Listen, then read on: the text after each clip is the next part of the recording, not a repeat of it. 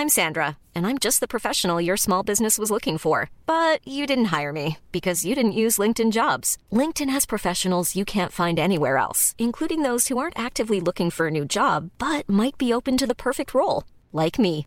In a given month, over 70% of LinkedIn users don't visit other leading job sites. So if you're not looking on LinkedIn, you'll miss out on great candidates like Sandra. Start hiring professionals like a professional. Post your free job on linkedin.com/people today.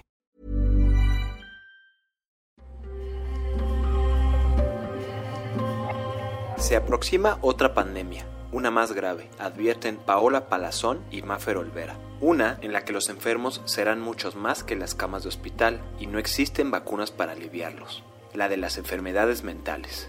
Depresión, ansiedad y burnout pueden ser los siguientes males que ensombrezcan la vida de las personas y pongan de rodillas a la economía global si no empezamos a hacer algo para atajarlos. Siki, la empresa que han fundado ambas, busca comenzar a recorrer el velo y estigma que aún persiste en torno a estos males y los ataca en el corazón donde se están anidando dentro de la nueva normalidad, que son las corporaciones y sus líderes. Siki es una consultoría de promoción del bienestar psicoemocional al interior de las corporaciones enfocada en tratar la salud mental y el equilibrio emocional, especialmente entre sus liderazgos. El modelo de atención de Siki se basa en realizar de manera personalizada en cada organización diagnósticos sobre el bienestar laboral, mental y emocional de los colaboradores con el objetivo de diseñar intervenciones basadas en data, ya sean charlas, terapias, talleres y conferencias. Ya sea de manera presencial o a distancia, el equipo de Siki implementa las actividades, mide el nivel de efectividad, satisfacción y da seguimiento a cada caso de manera personalizada. Todo esto en áreas como la inteligencia emocional, el wellness laboral, el bienestar, la productividad y creatividad, el liderazgo, la resolución de conflictos y la salud física. El objetivo, explican, es el alcanzar la plenitud en cada uno de estos conceptos entendida como aquel estado en el que los individuos sienten que tienen los recursos para alcanzar todos sus objetivos. Para disruptores, platican de por qué la salud mental está empezando a jalar los reflectores de empresas y sociedad, por qué se centran en los liderazgos y en qué tipo de empresas han encontrado los mayores problemas. Estos disruptores, yo soy Eric Ramírez, comenzamos. Disruptores.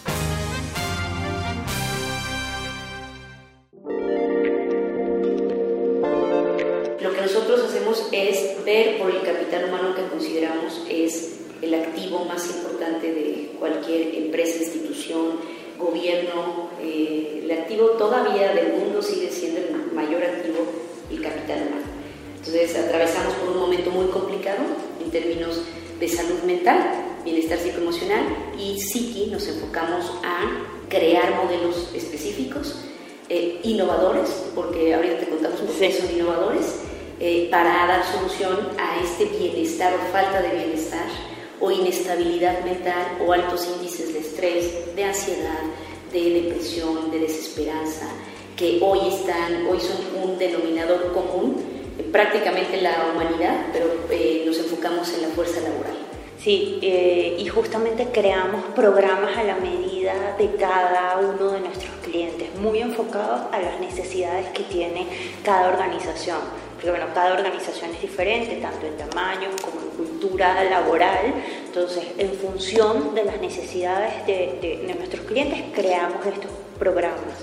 Un diferenciador que nosotros tenemos versus otras empresas es que nosotros trabajamos a profundidad el tema de salud mental. El tema de recursos humanos no es nuevo, esa es la realidad. Eh, y hay empresas que tienen muchos años trabajando este tema. Nosotros lo que hacemos es dar un enfoque y trabajar con los equipos desde su salud mental y su bienestar psicoemocional, ir una capa más allá, incluso el tema de wellness tampoco es nuevo. El wellness es un concepto que tiene un par de años eh, rodando y, hablándose sobre ese tema, pero nosotros queremos ir una capa mucho más allá. O sea, empezar a ver las estructuras de pensamiento de las personas, cómo piensan, cómo son sus emociones y por qué actúan de esa manera. Porque creemos que empezando por el pensamiento podemos empezar a cambiar patrones y evidentemente si una persona está bien, nosotros decimos algo, el mejor ROI que puede tener, o el, mayor ROI, el retorno de inversión que puede tener una empresa es el bienestar psicoemocional y la salud mental de sus equipos. Y el mejor ROI y retorno de inversión que puede tener un colaborador de una empresa es su propio bien, invertir tiempo en su propio bienestar psicoemocional. Entonces, es, como nuestro diferenciador principal. es que plenitud. Nosotros nos enfocamos en la plenitud. La plenitud es un concepto súper amplio en donde entra el rendimiento, en lo laboral, pero también en la vida profesional, en la vida en pareja, en la realización personal. Nosotros diseñamos programas para que la gente al interior de una escuela, de un gobierno, de cualquier lugar en donde se desarrolle profesionalmente, pueda adquirir plenitud, pueda alcanzar plenitud. Tal vez eso los orilla a decir, ya no quiero trabajar aquí, no soy feliz. Eso es lo que proponemos, una reflexión en torno a la necesidad y, nosotros siempre decimos, el vivir bien y el bienestar es, debería ser un derecho. Hay unos puntos importantes que le pueden servir también, unas cifras como interesantes, que es que México es el país con mayor índice de estrés laboral, de burnout, del mundo, por encima de países como China, y que China ha tenido tanto, digo, ha generado tantas discusiones, sus modalidades de trabajo. en torno a la explotación laboral. Y las éticas laborales, justamente. Sí.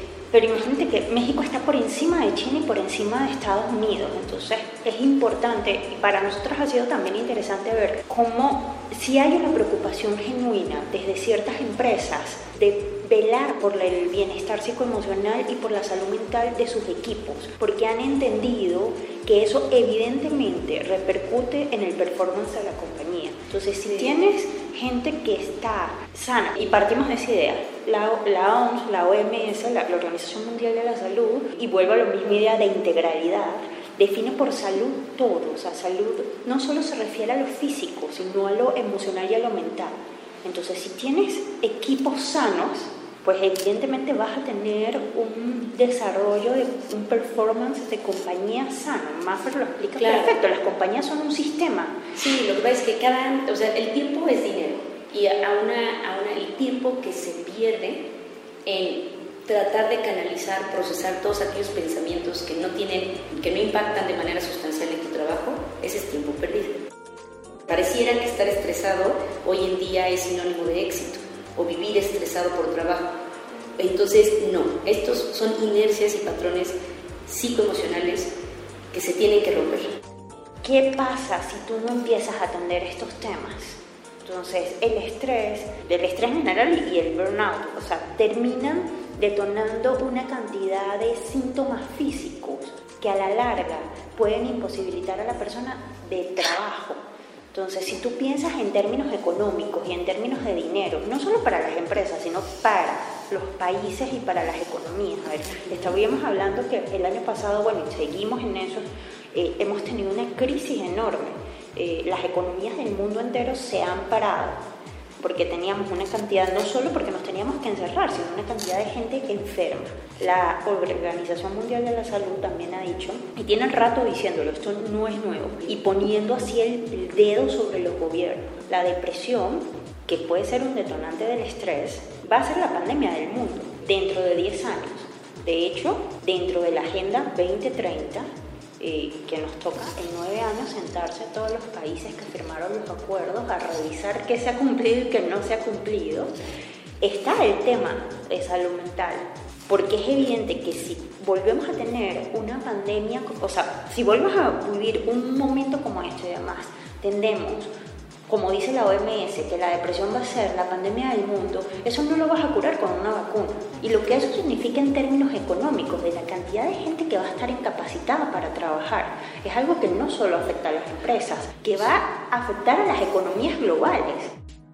Que nos ha sorprendido niveles de ansiedad y focos rojos de, mm, de lo que podría ser si no se trata eh, pronto eh, posibles depresiones. Y burnout. Y burnout, burnout es lo más común, que es el síndrome del quemado y el estrés laboral. Exacto. Sí. Maltrato. hay, mucho, hay muchas formas que todavía hay muchos liderazgos en empresas, muchas empresas que todavía se basan en las actitudes de humillación, de superioridad, de este liderazgo impositivo. Eso todavía existe, existe muchísimo y te sorprenderías que no es solo estamos hablando de, uno piensa en eso y pensarás líderes de mayores de edad, ¿no? No, no, no. Se da muchísimo, es porque creo que por eso es lo que hay que romper esta inercia, porque eh, lamentablemente no es, que las, no es que toda la generación joven esté cambiando, estas prácticas se siguen dando entre liderazgos jóvenes, bastante jóvenes y aparentemente uh, muy cool y somos muy a todo dar y como este meme, ¿no? De, bueno, me dan un pastel cada que es cumpleaños, pero nunca salgo a mi hora de trabajo, ¿no? O sea, se dan estas prácticas que todo se va normalizando y es lo que hay que evitar. Todo tiene nombre y apellido la jornada tiene ocho horas, está bien que te quedes por tu, dado el rubro de tu trabajo, que la extiendas, es, o sea, es válido en algunas situaciones, pero no se puede normalizar. No se puede normalizar que tengas miedo al participar en una junta. No, que eso se observa mucho. Sí, no se puede... y sobre todo en temas de género, que eso también ha sido, digo, no sé si eso es una sorpresa, pero para nosotros fue una sorpresa sobre todo en ciertos niveles, entender que había unos temas de no inclusión, de que en ciertos niveles donde tú creerías que las relaciones laborales son diferentes, el pensamiento es las mujeres no hablan en una reunión de alto nivel. Entonces, sí, básicamente... yo lo veo como todavía un, liderazgo muy estratificado, como sociedades muy, sociedades muy estratificadas en donde, lo que diga, ¿no? lo que diga el altísimo... Eh, presidente o vicepresidente o director y eso es lo que hay que cambiar y hay que hacer conciencia de los liderazgos hacia abajo. O sea, cuando hablamos de líderes no, todos tienen el mismo nivel dentro de, la, dentro de las estructuras. Por más que traten de hacerlo horizontales. Pero hay, hay niveles de liderazgo que ya bajan hacia las áreas más de producción. Con esos liderazgos hay que trabajar muchísimo también, muchísimo. Entonces no, se puede, nuestro discurso o nuestro, o nuestro llamado a la reflexión es de no normalizar situaciones en ti mismo que recibes de tu empresa o que no estás recibiendo de tu empresa o que estás observando en ti pero no quieres reconocer. O sea, el normalizar es el gran mal de todo. Antes de Siki, Paola Plazón y Mafer Olvera ya eran reconocidas como comunicadoras, promotoras de la salud y funcionarias. Paola había sido durante nueve años directora de la revista Time Out, mientras que su amiga de larga data Maffer había sido autora de los libros Sonidos Urbanos, en los que mapeó la escena musical de la Ciudad de México y Guadalajara, así como directora del INJUVE de la Ciudad de México del 2012 al 2018. Según cuentan, ambas coincidieron al embarazarse durante el 2019, así como al sufrir depresión posparto, por lo que se fueron adentrando en temas de acceso al tratamiento de la salud mental y la atención estatal. Con esta experiencia, las amigas fundaron una primera versión de Siki como una plataforma de incidencia política y difusión sobre la salud mental con colaboraciones recurrentes para The Washington Post y sopitas.com, para con el tiempo evolucionar al modelo actual de una consultoría empresarial. Siki, según explica Maffer, es la evolución de los hospitales de las emociones que ella implementó durante su paso por el INJUVE, en los que se atendían a muchachos con problemas emocionales de manera gratuita. Las socias decidieron dar el spin hacia el sector corporativo debido a que en este es donde se incuba gran parte del estrés social y por la posibilidad de una mayor incidencia. El modelo de Psiqui se centra en los liderazgos, explican, al ser estos la fuente de muchas de las tensiones e insatisfacciones que hay en los lugares de trabajo derivado de que el éxito profesional erróneamente se ha ligado a mayores cargas de trabajo y menor tiempo para la vida personal, la insatisfacción laboral con frecuencia afecta a las personas con mayores responsabilidades. Ambas hablan al respecto. Por ejemplo, si analizamos cualquier empresa, y yo me atrevería, nosotros, o sea, de verdad nos atrevemos a decir que esto está presente en todas las empresas. No hay empresa que se porque todas las empresas detrás hay personas, hay gente, hay humanos, hay seres humanos que nos exponemos a lo mismo. Entonces aquí no hay nadie, de, nadie que se salve. Y no es que esté mal eh, decir o hacia por reconocer que se tiene que trabajar en esto, más bien es, es una buen, un buen principio, un buen primer paso, pero estamos hablando de que los costos de no tratarlo se van a ir, cada vez se van reflejando más. Si tú piensas en una planta laboral de no sé, 2.000, 3.000, 30 mil empleados, 50 mil empleados, el número que sea, si tú analizas el costo, lo que te cuestan la rotación de personal, lo que te cuestan las incapacidades, muchas veces la depresión se manifiesta en incapacidad porque por una gripa crónica, por colitis crónica, ¿no? pero al final la punta de ese, de ese iceberg es depresión ¿no? o es estrés crónico. Entonces tiene costos que impactan en las empresas. Ahora, si lo traduces en cuánto podrías producir más con trabajadores trabajadoras que estén, se sientan más plenos, que disfruten más su trabajo, que puedan optimizar su tiempo, que tengan tiempo para eh, acompañar a sus familias, a sus hijos, tiempo, tiempo recreativo, hoy en casa, aunque sea en casa, pero tiempo para desconectarse y estar presente en su familia o con ellos mismos o con lo que hagan, vas a tener, se va a traducir en una persona que está enfocando más sus metas laborales, está enfocando más su tiempo, acotándolo mejor y claramente eso es eso es dinero, eso es, al final se traduce en dinero. Por eso hablamos de que eh, nuestro lema es el mayor retorno de inversión es la salud mental y para ellos, para los trabajadores, el tiempo que inviertan en ellos va a ser maravilloso. Lo que tocas de fuga de talento es importantísimo porque, claro, las personas, las empresas cuando ya invierten sobre todo en, el desarrollo, o sea, una cosa es la eficacia, eficacia del personal, el invertir en capital humano, pero tú, las empresas invierten mucho dinero en desarrollo de, ese capital humano. Nosotros tenemos, de hecho, otro indicador de retorno de inversión que es de capacitación.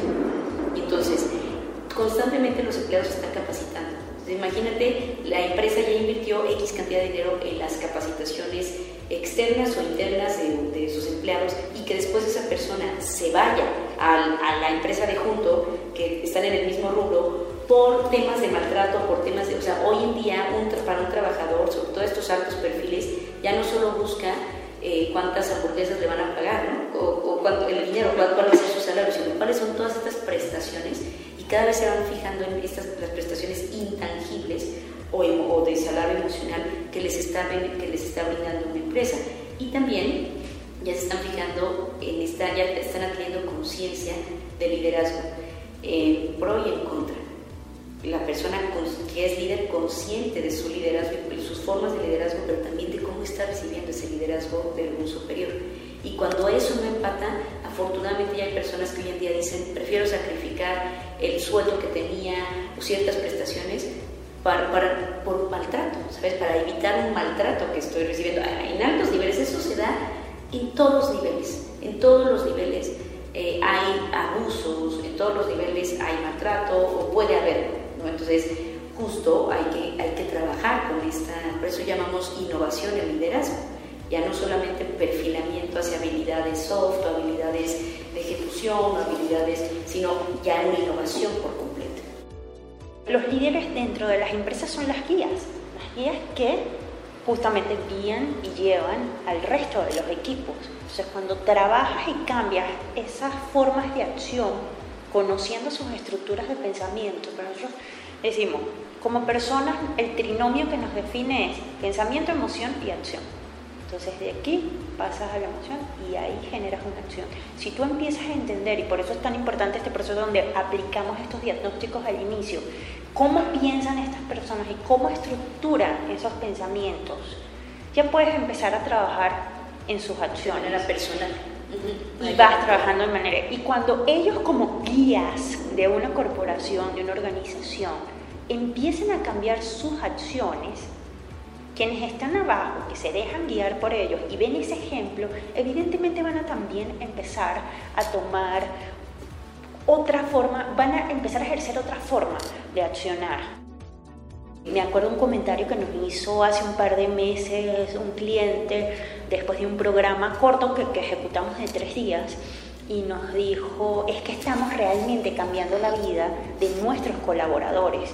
Entonces, para ellos, los que realmente tienen, las empresas y organizaciones que tienen genuinamente esta preocupación, cambiar la vida de sus colaboradores implica evidentemente cambiar la cultura de la empresa y mejorar el performance de la empresa. Y un poco lo que decías, bueno, ¿qué nos han dicho los clientes? por qué vienen a nosotras, eh, más allá de esto, del tema de los talentos, más allá de que han notado, y eso ha sido creo que como un denominador con todos los clientes que trabajamos actualmente, han notado con las encuestas que les pasan que hay ciertos síntomas de ansiedad, que hay ciertos síntomas de posibles depresiones. Entonces eso es un foco y dicen, bueno, tenemos que atender a esta gente, porque esta gente que pues no va a poder ser funcional. Entonces nos llaman, bueno, a ver, validen realmente que existe esto, esto que, que creemos que pasa porque además, claro, no han tenido las herramientas para medirlo y validarlo realmente. Y nos dicen, a ver, ustedes pueden validar. No sé, se me acercó alguien que se sentía así, entonces como que me hizo pensar que estaba en temas de ansiedad o que estaba pasando por algo de depresión. Validen ustedes a través de los diagnósticos que aplican si esto es así. Y si esto es así, pues tenemos que tomar medidas. Y adicional a eso, también ha habido que, que eso es algo que para nosotros ya en términos como de mercado y de empresa eh, es una ventaja competitiva que nos han dicho los propios clientes es que no tienen otros proveedores que les ofrezcan este tipo de servicio. O sea, de forma tan integral. O sea, que veces tienen que llamar a varios. O sea, bueno, el que atiende el tema psicológico, el que atiende el tema de no sé qué. Y hacer un pool de varios proveedores. Es evidente que de un año y medio para acá este tema ha sido más importante porque esta situación que estamos viviendo nos ha detonado ciertos temas con la salud mental. O sea, la OMS también desde que casi que comenzó la pandemia decía, la real huella de esto que estamos viviendo va a ser la huella psicológica. Eso es uno. Entonces, y este año y medio, pues evidentemente ha acentuado mucho de las cosas que ya veníamos arrastrando. Esta situación de encierro, esta situación de incertidumbre, de miedo ante algo que está afuera, que no vemos tampoco y que no sabemos cuánto nos ha afectado. El dolor, la cantidad del otro día escuchaba, van más de 3 millones de personas muertas en todo el mundo. Sin más. O sea, es un montón. Entonces, todo eso y después justo lo que decía Mafer, en el caso, por ejemplo, y puedo hablar de nuestros clientes puntuales, ellos han empezado a notar temas como fuga de talentos, por ejemplo. Entonces eso es algo que es tangible y lo ves como empresa. Y cuando vas a preguntar, oye, ¿por qué te vas? Tienes una mejor oportunidad de trabajo en otro lado, de crecimiento. No, porque es que aquí no tengo vida, aquí me maltratan, aquí. Entonces eso ya es un foco rojo. ¿Qué está pasando con los líderes? ¿Qué está pasando con la cultura laboral de esta empresa? Que gente que está súper capacitada no quiere trabajar con nosotros y se va, sin a veces ni siquiera tener otra oferta de trabajo. Entonces creo que las empresas están empezando a ver eso. También yo creo, y esto es ya muy personal, que estamos viviendo en un momento de mucho digo, y todavía hay mucho camino por recorrer, de mucho autocuestionamiento como sociedad, de que venimos de una cultura donde lo importante era producir, producir, producir, producir, producir, sin importar el ser ni la persona. Y creo que de unos años para acá hemos visto que podemos colapsar. O sea que esa cultura de producir, producir, producir, producir sin ver más nada no es sostenible si no pensamos en nosotros, en los seres humanos, si no pensamos en el, planeta, o sea, y eso ha venido una conciencia de todos, o sea, a, tener más conciencia de la importancia del rol que tenemos en el planeta, del rol que tenemos como personas y, de lo, y del rol que tenemos nosotros con nosotros mismos, ¿no? Y de cuidar eh, lo que sentimos. Estos servicios o estos modelos se adaptarán para, para las empresas que quieran un verdadero cambio para quienes quieran implementar simplemente acciones para dar cumplimiento o, para, o, discursivas, quizá de forma y no de fondo, estos modelos les, les va a parecer demasiado, como para ah, decir, no, para, qué voy a invertir en, esto? Pero cada vez es muy afortunado que cada vez hay más empresas entonces, que detrás te habla de todo unas vicepresidencias, equipos ejecutivos, directivos, que sí están conscientes. Y que están pidiéndolo. Lo están pidiendo. O sea, nos han dicho, necesito herramientas, necesito herramientas para trabajar en mí y yo poder permear esto a mis equipos. Entonces, ese nivel de conciencia es justamente el cambio de paradigma. Insistirles que esto no es un lujo y que lo, lo que se invierte en esto se, retorna en la empresa. Pero potencial, sí. se retorna por mil veces más colaboradores plenos es una empresa plena y productiva. Y sostenida. sí, eh, y sostenible, claro. Entonces hay que invertirle a estos temas, ¿no? Entonces no es un lujo para, para nada. Y si alguien nos, nos escucha o nos lee en lo individual, pues pensar, como dices, no es un tema de hippies, esto ya es un commodity, es una necesidad básica. Gracias por escucharnos. Si hay alguna empresa disruptiva de altos vuelos o algún emprendimiento de cual quieras escuchar, no dejes de escribirnos a podcast.om.com.mx o en Twitter en podcastom. Te invitamos a suscribirte a nuestro podcast hermano Aderezo, en el que podrás escuchar de chefs, sibaritas y un sinfín de temas culinarios.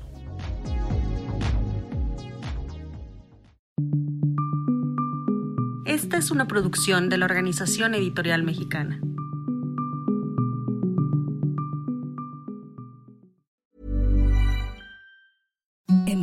Softest sheets you've ever felt. Now imagine them getting even softer over time. That's what you'll feel with Bowl and Branch's organic cotton sheets. In a recent customer survey, 96% replied that Bowl and Branch sheets get softer with every wash. Start getting your best night's sleep in these sheets that get softer and softer for years to come. Try their sheets with a 30-night guarantee. Plus, get 15% off your first order at bowlandbranch.com. Code BUTTERY. Exclusions apply. See site for details.